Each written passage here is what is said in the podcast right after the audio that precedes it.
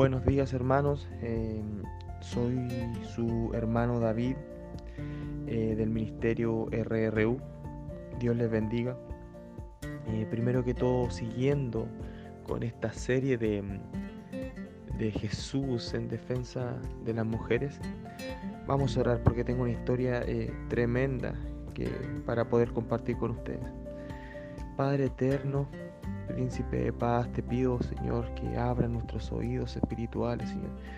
Que ponga, Señor, tus sentidos, Padre Celestial, eh, en cada uno de nosotros, Padre amado, para, para que podamos entender, Señor, y comprender esta palabra, que abras la palabra a nuestro entendimiento, Jesús. Amado mío, te necesitamos, Señor. Te necesitamos y no hay nada, Padre Celestial, que podamos hacer sin tu presencia. Quedamos en tu presencia, Jesús te amamos. Amén. Dice de, en Marcos 14, del 3 al 9, dice la palabra de Dios. Dice el título, Jesús es ungido en Betania. Dice, pero estando él en Betania, en casa de Simón el leproso, y sentado a la mesa vino una mujer con un vaso de alabastro de perfume de nardo puro, de mucho precio, y quebrando el vaso de alabastro, se lo derramó sobre su cabeza. Y hubo algunos que se enojaron dentro de sí y dijeron, ¿para qué se ha hecho este desperdicio de perfume? Porque podía haberse vendido por más de 300 denarios y haberse dado a los pobres. Y murmuraban entre, entre ellos contra ella. Pero Jesús dijo, dejadla, ¿por qué la molestáis? Buena obra me ha hecho.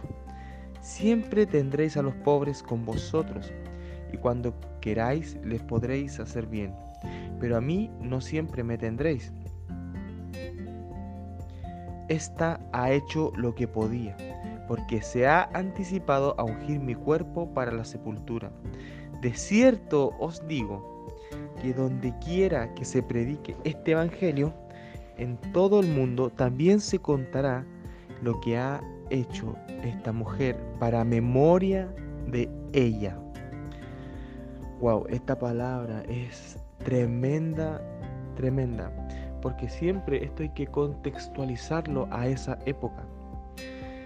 Primero que todo, dice que esta mujer estaba mm, eh, con los, estaban con los discípulos ahí todos reunidos.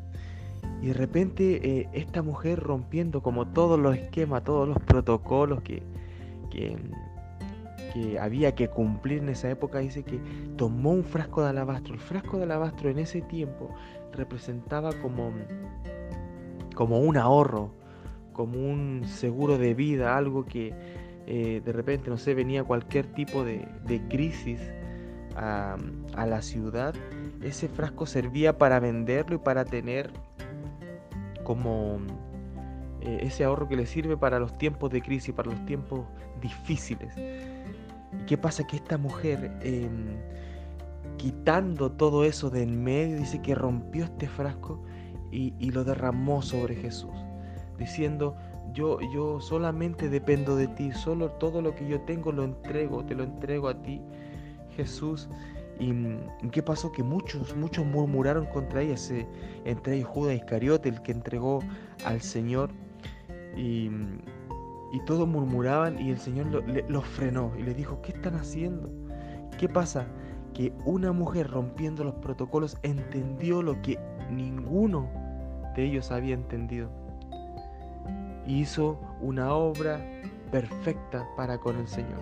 ¿Y qué pasa? Que el Señor aquí le dice, eh, en el 9, de cierto digo que donde quiera que se predique este Evangelio, en todo el mundo, también se contará lo que ha hecho esta mujer para memoria de ella. Y, así ha sido después de más de dos mil años, hasta el día de hoy, hasta el día de hoy, nosotros predicamos de esta mujer.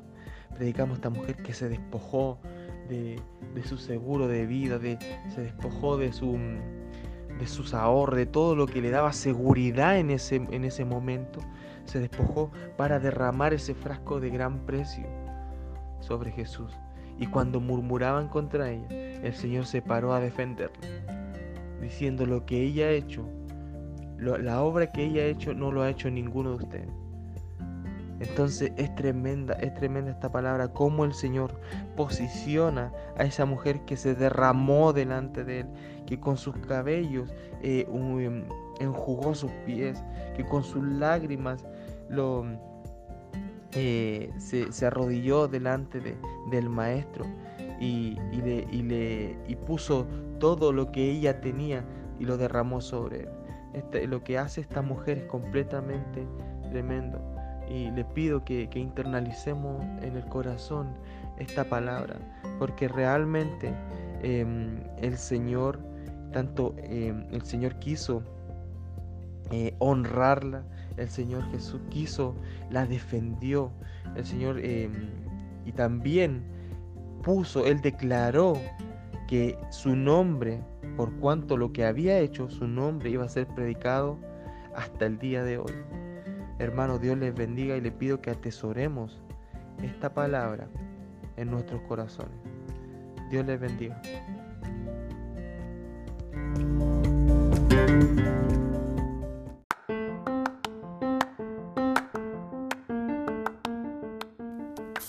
Continuamos con la serie Jesús en defensa de las mujeres.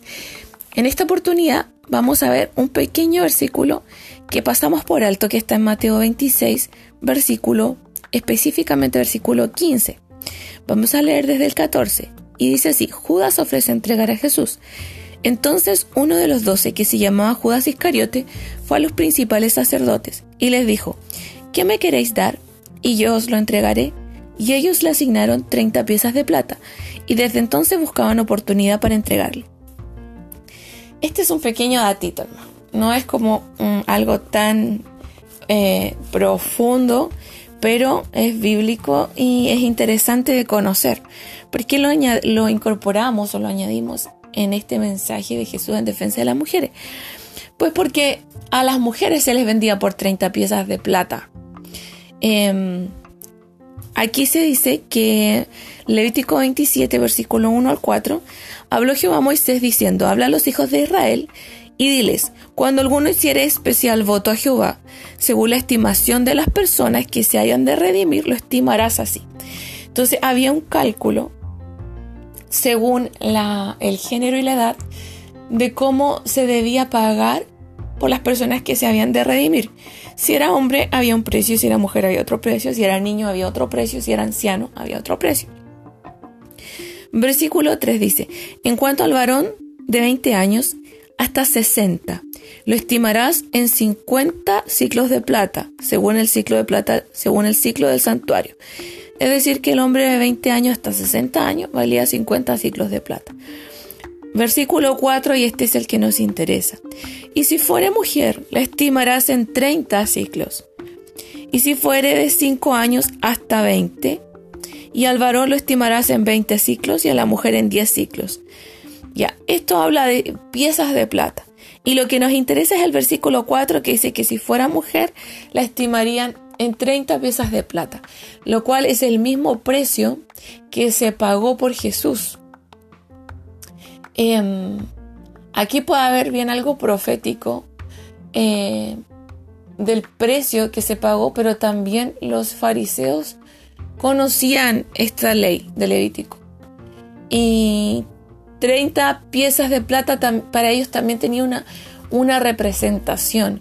Y ese fue el precio que ellos pagaron por, eh, por digamos, comprar a, Jesús a través de Judas, de comprar em, la ubicación el conocimiento de dónde estaba él y que Judas lo entregara por ese precio.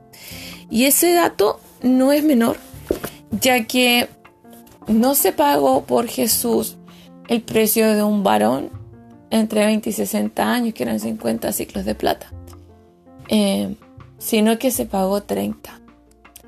Y, y eso quedó escrito. Y los apóstoles también lo escribieron, también conociendo esta ley, porque todos ellos lo conocían, la ley judía de los, de los precios de, a los que se redimían las personas. Y me parece notable ver que a Cristo le pagaron por él el mismo valor que se pagaba por una mujer.